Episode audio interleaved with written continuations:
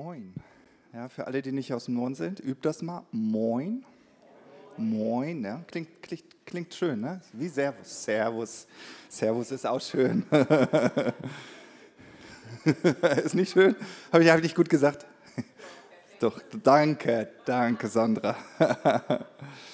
ja, ich, ähm, ich finde, es ist so ein Privileg, dass wir in dieser Zeit Gottesdienste feiern dürfen. Das ist so ein Privileg. Ähm,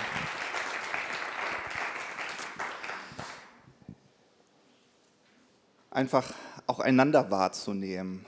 Also ähm, ich will kurz, ganz kurzen Gedanken aufgreifen, was äh, Jason gestern mit uns geteilt hat. Er hat gesagt, natürlich brauchen wir Jesus. Und das wird auch heute ein Teil äh, des Themas sein von heute. Aber wir brauchen auch andere Menschen. Ja?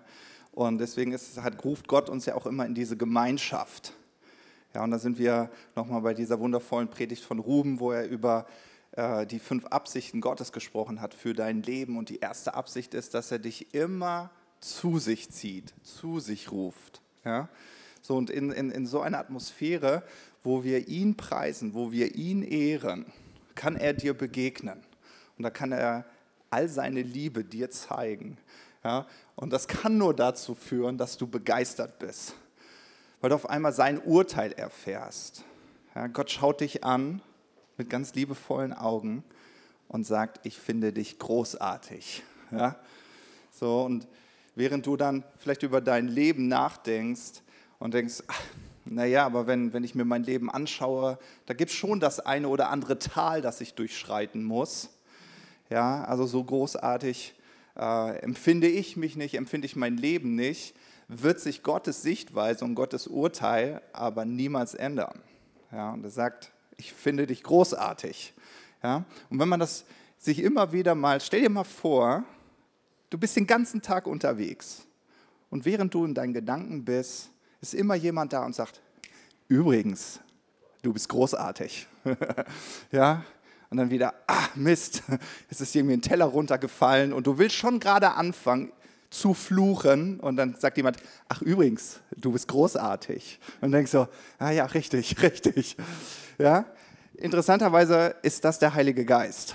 Ja? Also wenn du dich fragst, was, was ist denn die Aufgabe des Geistes Gottes, dann ist das einer seiner Hauptaufgaben. Dir immer wieder zu zeigen, wie stolz Gott auf dich ist, wie begeistert er von dir ist. Und deshalb ist es so schön, dass Gott uns genau immer in diese Momente ruft, wo wir, wo wir seine Stimme hören, sein Reden. Und das kann auch eben passieren, wenn wir gemeinsam loben. Ja? Weil in dieser Gemeinschaft, wo Gott uns zur Gemeinschaft mit anderen beruft, da erleben wir dann die Ergänzung. Ja, es gibt so viele Bibelstellen, die das immer wieder so uns in Erinnerung rufen. Ja, wenn einer alleine unterwegs ist, mh, mm, ist nicht gut wenn der eine stürzt, ja, aber der andere ist da, dann kann er dich erheben, kann er dich hochheben. Und deswegen ist Gemeinschaft auch so etwas ganz Essentielles. Als junger Mann habe ich davon geträumt, irgendwann mal so richtig reich zu werden. Ja? Äh, einfach aus dem Grunde, mit viel Geld kann man schöne Autos kaufen. Ja? also eh als kleiner Junge, ich hatte meine Matchbox-Autos, ja, und wenn meine Oma dann gesagt hat, du darfst die eins aussuchen, und dann kam sie mit irgendwie mit so, hier, willst du hier nicht den Müllwagen? Ich so, was soll ich denn damit? Ich will ja nicht Müllmann werden. Da ich so, nee, nee, lass mal gucken. Na, ja, das war, ja, das darf ja jeder selbst entscheiden. Es gibt manche, die sagen, wow, ich will Müllmann werden, das ist richtig klasse, aber ich nicht, ich spreche ja nur für mich. So, ich habe dann immer geguckt, ah, wo ist der nächste Porsche? Ah, habe ich den schon? Ah, nee, guck mal, hier ist ein anderes Modell. So, und ich habe mich immer schon für schnelle Autos fasziniert, tue ich auch heute noch. Erzähle ich nicht jedem, aber steht, glaube ich, einem Pastor nicht so gut zu Gesicht, aber naja, ich weiß nicht, ob ihr neidisch wärt, wenn ich dann irgendwann mit meinem Porsche GT3 hier auf den Hof fahre. Ihr sagt so, hier spende ich aber nichts mehr. ne? naja, als kleiner Junge hat man so diese Träume und dann wird man größer und dann merkt man irgendwann, äh, der lässt sich doch nicht so leicht finanzieren. Ja, und dann äh, kommt man so in dieser Realität an und, äh, und trotzdem ist es irgendwie so eine schöne Zeit. Also ich erinnere mich, wo ich so gerade das Elternhaus verlassen habe und irgendwie gefühlt jeden Cent umdrehen musste. Wenn ich gesagt habe, oh, heute gönne ich mir mal richtig schön Kino, dann wusste ich, okay, das ist aber das einzige Highlight diesen Monat. Essen gehen ist dann nicht mehr drin und so, ja. So, ähm, ich glaube, einige von euch sind sogar noch ein bisschen älter. Ähm, ich meine, der Wohlstand hat ja bisher immer zugenommen, zugenommen, zugenommen, zugenommen in unserer Gesellschaft. Ist manchmal interessant. Meine Eltern haben das ja schon mit mir gemacht. Ich mache das auch mit meinen Söhnen so. Dann sage ich immer, als ich in eurem Alter war, ja, da hatte ich kein Gameboy. Ich gehörte zu denen, die kein Gameboy hatten. Ich habe mich immer mit Freunden verabredet, die einen hatten, damit ich ein bisschen Gameboy spielen konnte. So. Ähm, und wenn meine Jungs dann sagen, ja, wir brauchen irgendwie wieder eine, eine neue Spielkonsole jetzt hier, da ist noch eine neue raus und so, sage ich immer so, ja, gemach, gemach, so. Ne? Das ist, so, würde ich sagen, so ein bisschen die Kehrseite des Wohlstands. Ähm, und deshalb bin ich irgendwie so total dankbar dafür, dass ich, ich möchte es mal als ein Tal beschreiben, dass ich so äh, Zeiten erlebt habe, äh, wo dieser Segen, dieser Wohlstand nicht da war, weil da irgendwie die Herausforderung eine ganz andere war nämlich wirklich nah bei Gott zu sein.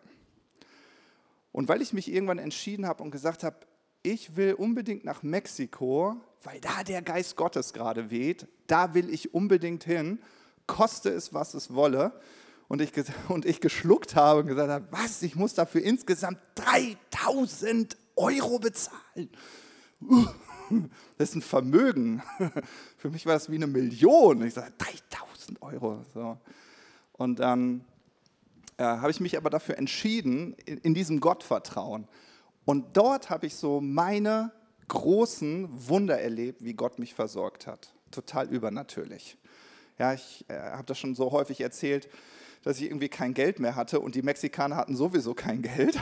So, äh, aber und ich so, Gott, ich bin jetzt hier noch mal einen gesamten Monat und irgendwie brauche ich Geld, sonst kann ich mir nichts zu essen kaufen.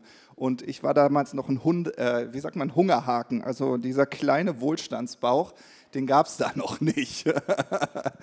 so, und dann dachte ich so, jetzt so vier Wochen nichts essen, nee, das ist nichts für dich, Matthias. So, und ich weiß noch, dass ich echt auf meinem Bett gesessen habe und gedacht habe, welcher Mexikaner sollte auf die dumme Idee kommen, dem reichen Deutschen Essen anzubieten oder äh, Geld zu geben. Die denken so, hallo, was will der Millionär? Ja? Also das ist ja ein Entwicklungsland. So. Ich weiß noch, dass ich sage, Gott, ich, ich habe keine Ahnung, wo, wo, wie du das machen willst. Aber Gott, ich bitte dich einfach darum, versorg mich. Und ähm, genau, und dann habe ich einen Briefumschlag bekommen, von keinem Mexikaner, aber ich habe einen Briefumschlag bekommen. Ähm, genau, und da waren 500 Euro drin und dann waren die vier Wochen gesichert. Aber für mich hat sich das wie so ein Tal angefühlt.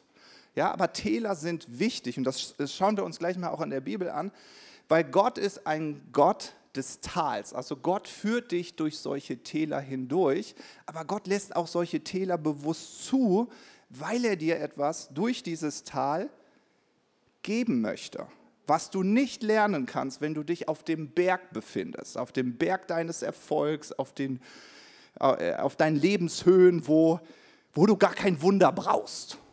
Ja? So, und wenn du kein Wunder brauchst, dann gibt es natürlich andere Herausforderungen und über die möchte ich natürlich heute auch sprechen. Ja? Äh, Psalm 139 beschreibt uns genau das, dass wir uns so in unterschiedlichen Lebensphasen bewegen können, aber dass Gott immer da ist. Und hier schreibt David, Herr, du hast mich erforscht und erkannt, ja, im ersten Vers. Und ob ich nun sitze oder stehe, du weißt es. Und du kennst meine Gedanken von fern. Ob ich ruhe oder gehe, du prüfst es. Mit all meinen Wegen bist du vertraut.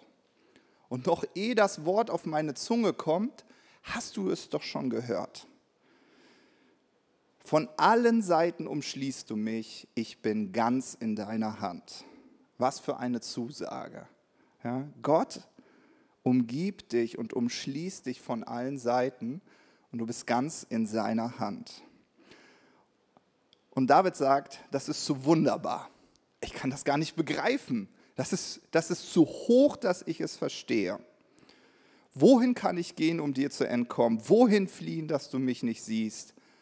Steige ich zum Himmel hinauf, so bist du da. Lege ich mich zu den Toten, da bist du auch. Nehme ich die Flügel des Morgenrots und lasse ich mich nieder am Ende des Meeres, auch dort wirst du mich führen und deine Hand wird mich fassen. Ja? Und wenn wir mal alle ehrlich sind, äh, besteht das Leben aus Tälern und Bergen. Also, wenn ich euch jetzt fragen würde, standet ihr immer auf der Sonnenseite des Lebens? Nein, ne? Es gibt manchmal Momente, die willst du gar nicht, die passieren einfach. Ja? Das mag ein, äh, ein Unfall sein, den du vielleicht sogar noch nicht mal verschuldet hast. Ja? Und auf einmal bist du im Tal. Denkst dir, was ist denn jetzt los? Ja? So, wir kennen Siege und wir kennen Niederlage. Wir kennen die Momente, wo unsere Träume zerplatzen, aber auch, wo wir große Erfolge feiern.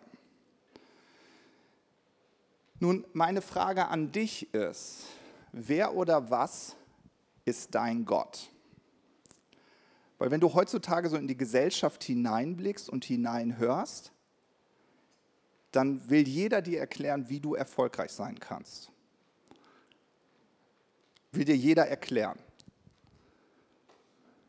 Und dann fahren sie natürlich mit diesen schönen Autos vor, in ihren kleinen Werbeclips.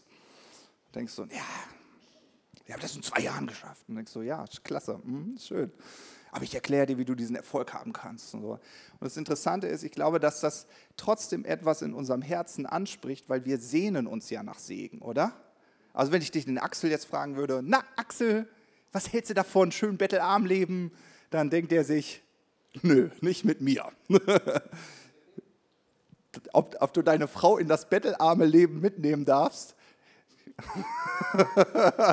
da will sie nicht. Oh, das tut mir leid, Axel.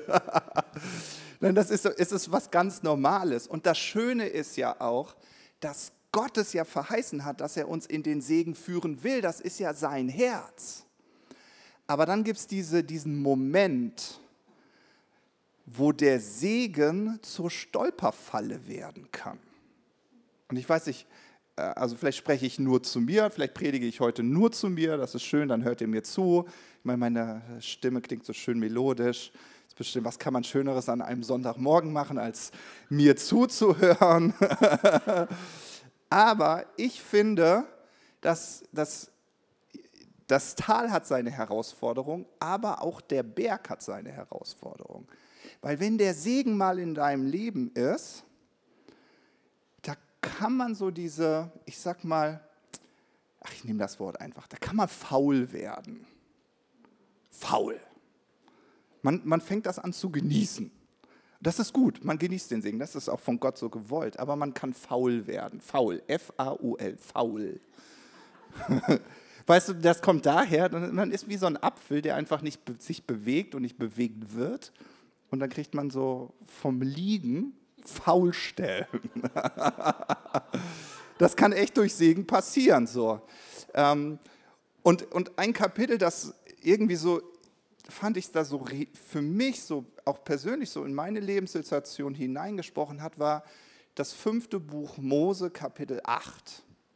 Ich bin gerade irgendwie so ein großer Fan von dem fünften Buch Mose weil ich finde, da finden sich so viele Prinzipien wieder, die Gott für, für, ein, für ein persönlich, aber auch für eine Gemeinschaft, für eine Gesellschaft verankert hat.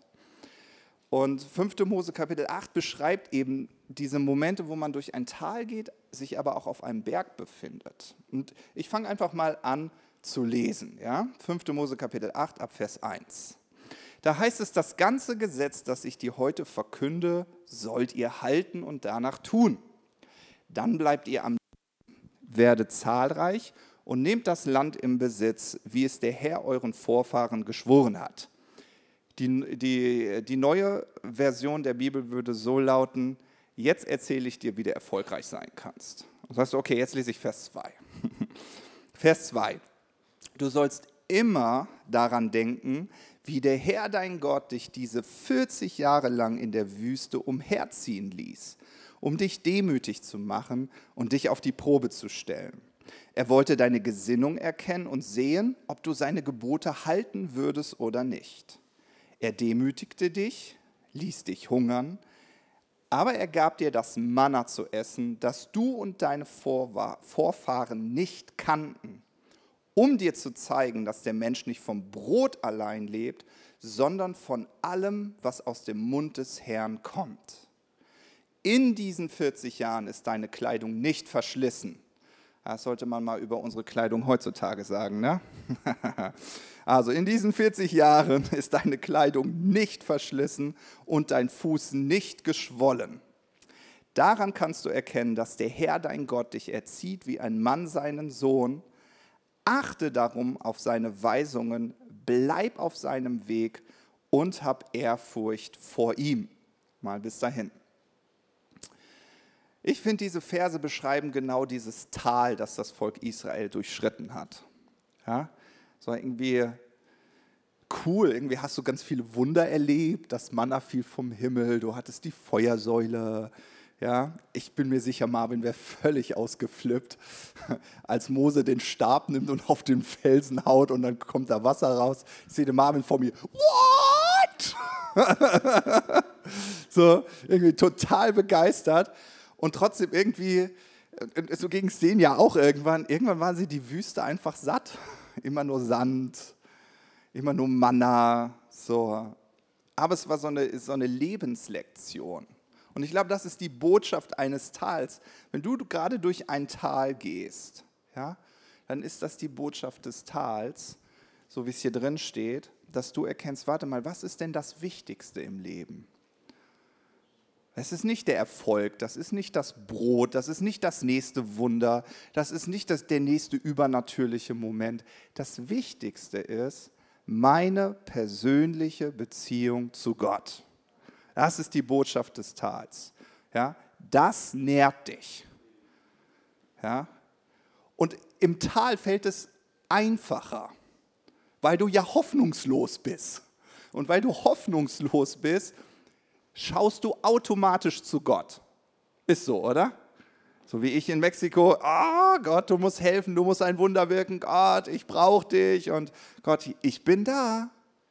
Ich bin der Gott des Tals, kein Ding, ich bin da. Ja?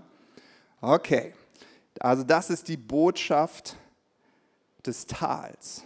Was dich sättigt und versorgt, das sind die Momente in Gottes Gegenwart. Und deswegen äh, fährt dann Gott fort in Vers 7, sagt er, wenn der Herr dein Gott dich in ein gutes Land bringt, also jetzt gehen wir auf den Berg, ja, ein Land mit Bächen, Quellen und Wasser, das im Tal und aus den Bergen strömt, ein Land mit Weizen und Gerste, mit Weinstöcken, Feigen und Granatäpfelbäumen, ein Land mit Ölbäumen und Honig. Meine Frau würde jetzt dahinschmelzen, während sie das hört. Wir denken so, ach, vielleicht so, ne, klingt jetzt nicht so spannend.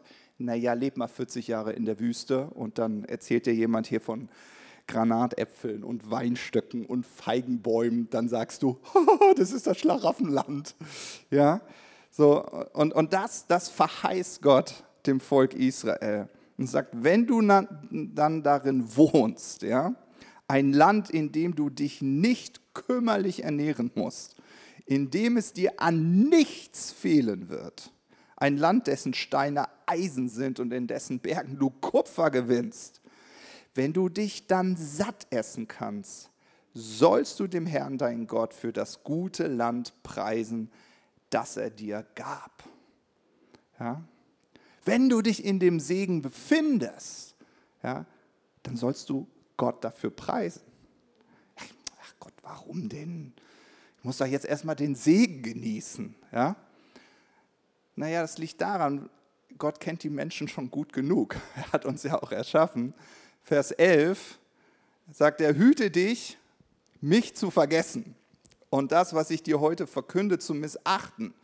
Ja, meine Gebote, Bestimmungen und Vorschriften, weil wenn du dich satt isst und schöne Häuser baust und darin wohnst, wenn deine Rinder, Schafe und Ziegen sich vermehren, wenn dein Silber und Gold sich häuft und alles, was du hast, sich mehrt, dann könntest du übermütig werden und den Herrn, deinen Gott, vergessen.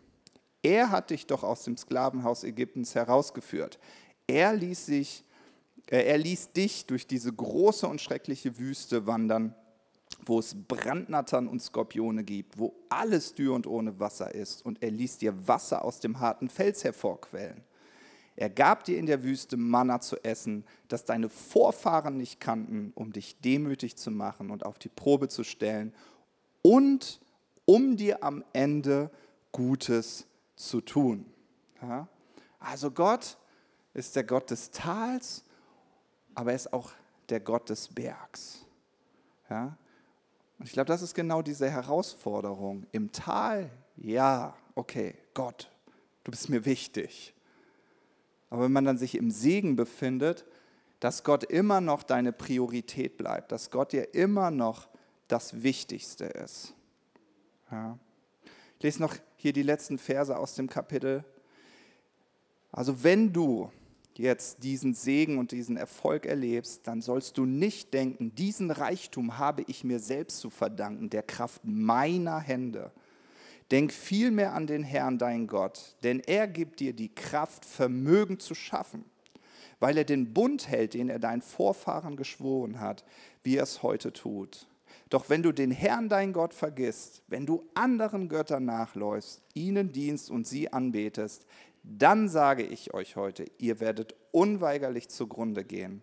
Wie die Völker, die der Herr vor euch vernichtet, so werdet ihr vernichtet werden wenn ihr nicht auf die Stimme des Herrn eures Gottes hört. Ja? Genau.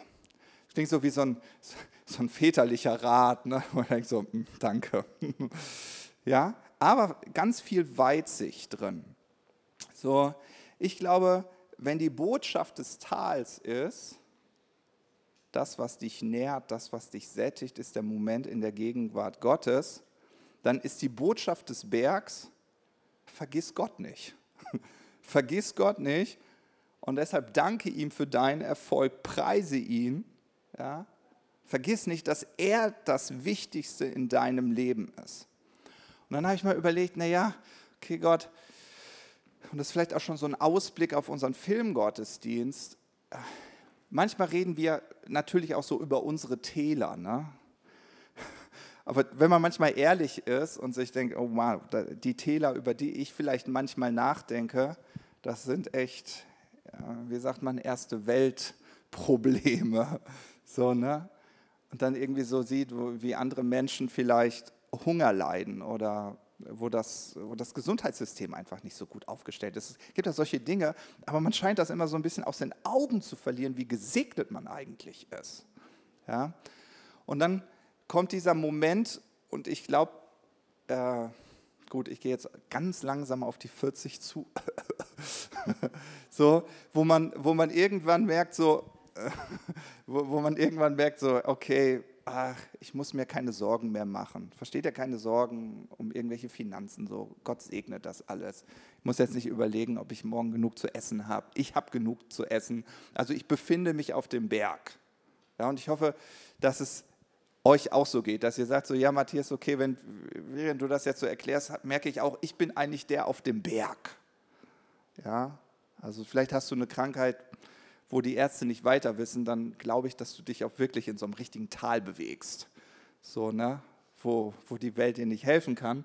Aber häufig bewegen wir uns auf diesem Berg und Gott freut sich darüber, dass wir auf diesem Berg sind. Weil Gott hat ja verheißen, ich führe euch in dieses Land. Ich will, dass es euch so richtig rundum gut geht. Ja? Und ich meine, er hat geschrieben, ich will, dass euer Silber sich häuft, euer Gold sich häuft. Das sind ja jetzt nicht meine Worte. Ja? So, also irgendwie hat Gott überhaupt kein Problem mit Segen, überhaupt kein Problem mit Reichtum. Wahrscheinlich würde er mich sogar feiern, wenn ich in meinem Porsche GT3 hier vorfahre. genau. Aber jetzt kommt so ein ganz spannender Gedanke. Und ich habe mir so diese Woche mal Zeit genommen, mich selbst da auch nochmal so zu überprüfen. Und zwar ähm, gibt es eine Bibelstelle im Prediger 5, Vers 12. Da heißt es, es gibt ein schlimmes Übel, das ich unter der Sonne gesehen habe, Reichtum, der von seinem Besitzer zu seinem Unglück aufbewahrt wird. Und irgendwie ist der, der, ist mich so an, der Vers hat mich so angesprungen. Und dann habe ich so überlegt, okay Gott, was willst du mir denn dadurch sagen? Ja? Und ich habe mich gefragt, wie kann ich meinen Wohlstand zu meinem Unglück aufbewahren?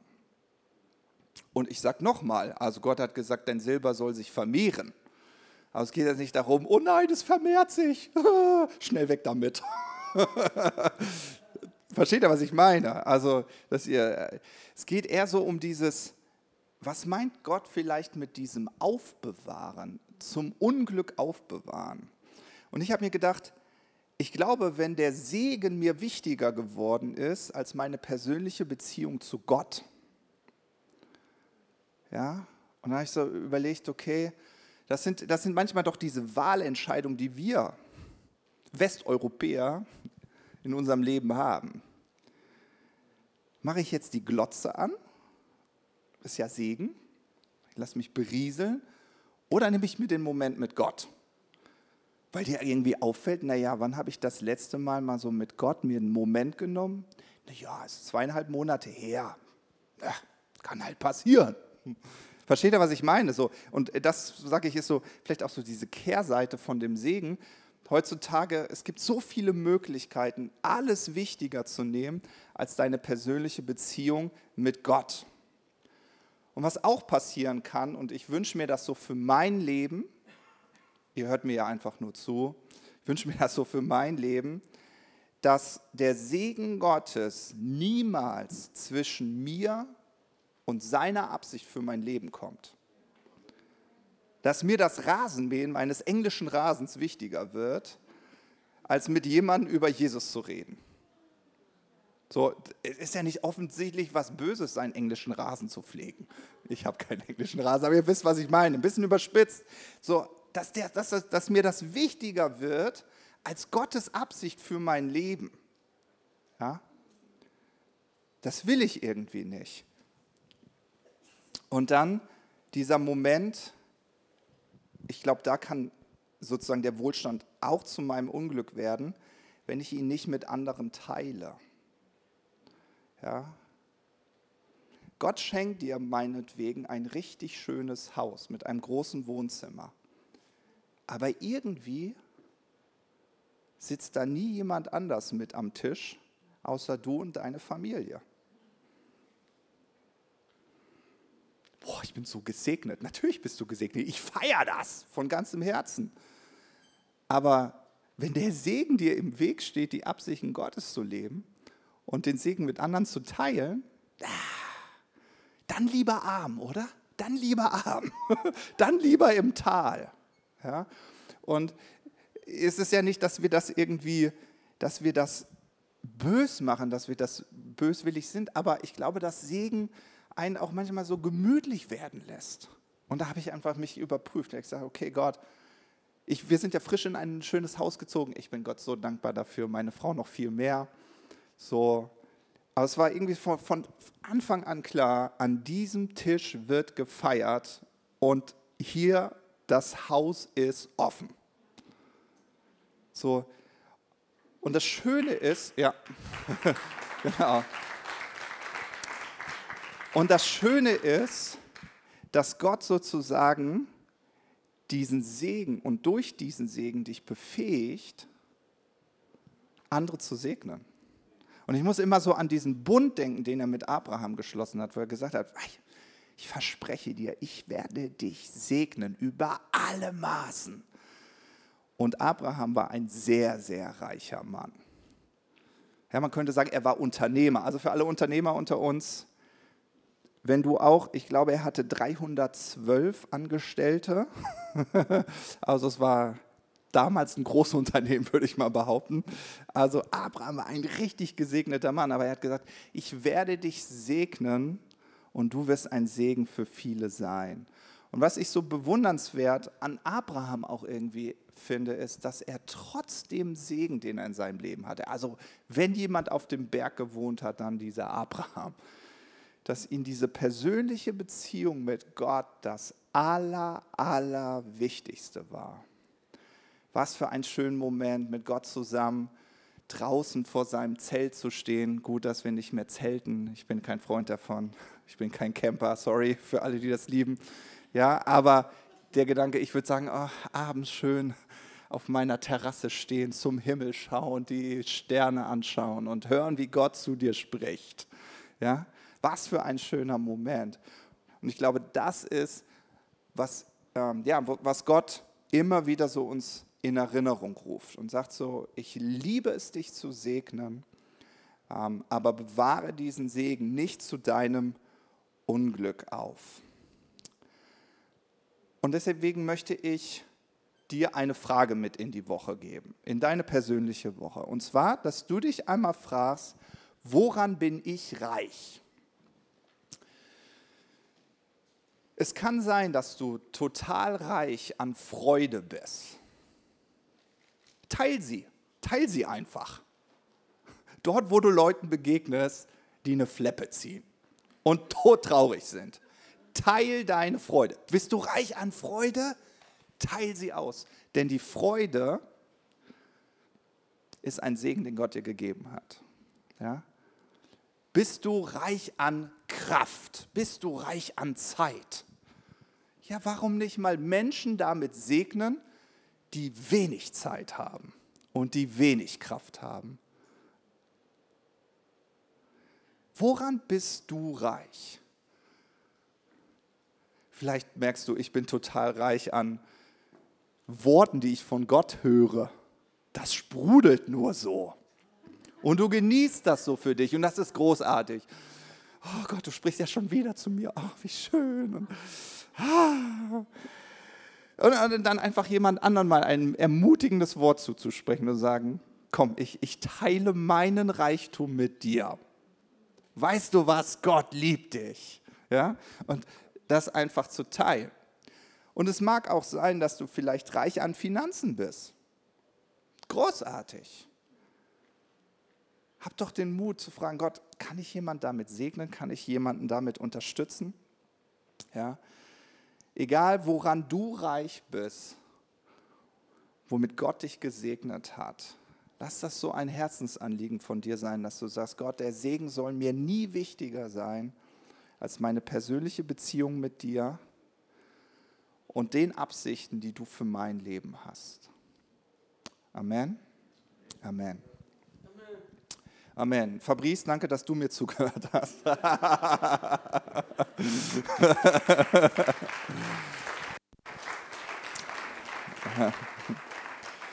ja, das äh, genau ist einfach vielleicht heute meine Botschaft zum Nachdenken. Ihr müsst auch nicht jubeln von den Stühlen aufspringen. Das ist alles okay. Aber ich wollte das gerne mal so einfach so mitgeben, gerade so in dieser Zeit, dass wir uns überlegen, okay, was ist mir wirklich wichtig? Wo hängt mein Herz dran?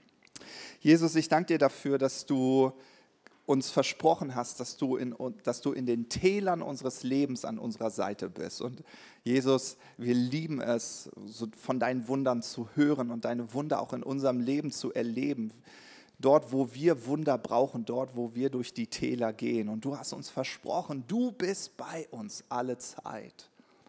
Aber Gott, ich danke dir auch, dass du der Gott des Bergs bist. Dass wir vielleicht gar kein Wunder benötigen, weil wir so gesegnet sind und dass du uns mit so viel Guten erfüllt hast. Aber Jesus, wir wollen dir sagen, wir, wir vergessen dich nicht. Wir vergessen nicht unsere persönliche Beziehung mit dir und dem Moment, wo wir verstehen, warte mal, der Segen befähigt mich, ein Segen zu sein. Und Gott, ich danke dir dafür, dass wir äh, dadurch ein absichtsvolles Leben führen dürfen mit dir. Und ähm, ja, Jesus, es macht so eine Freude, anderen, andere auch daran teilhaben zu lassen, an den Dingen, ja, wo du uns reichlich beschenkt hast. In Jesu Namen. Amen. Amen.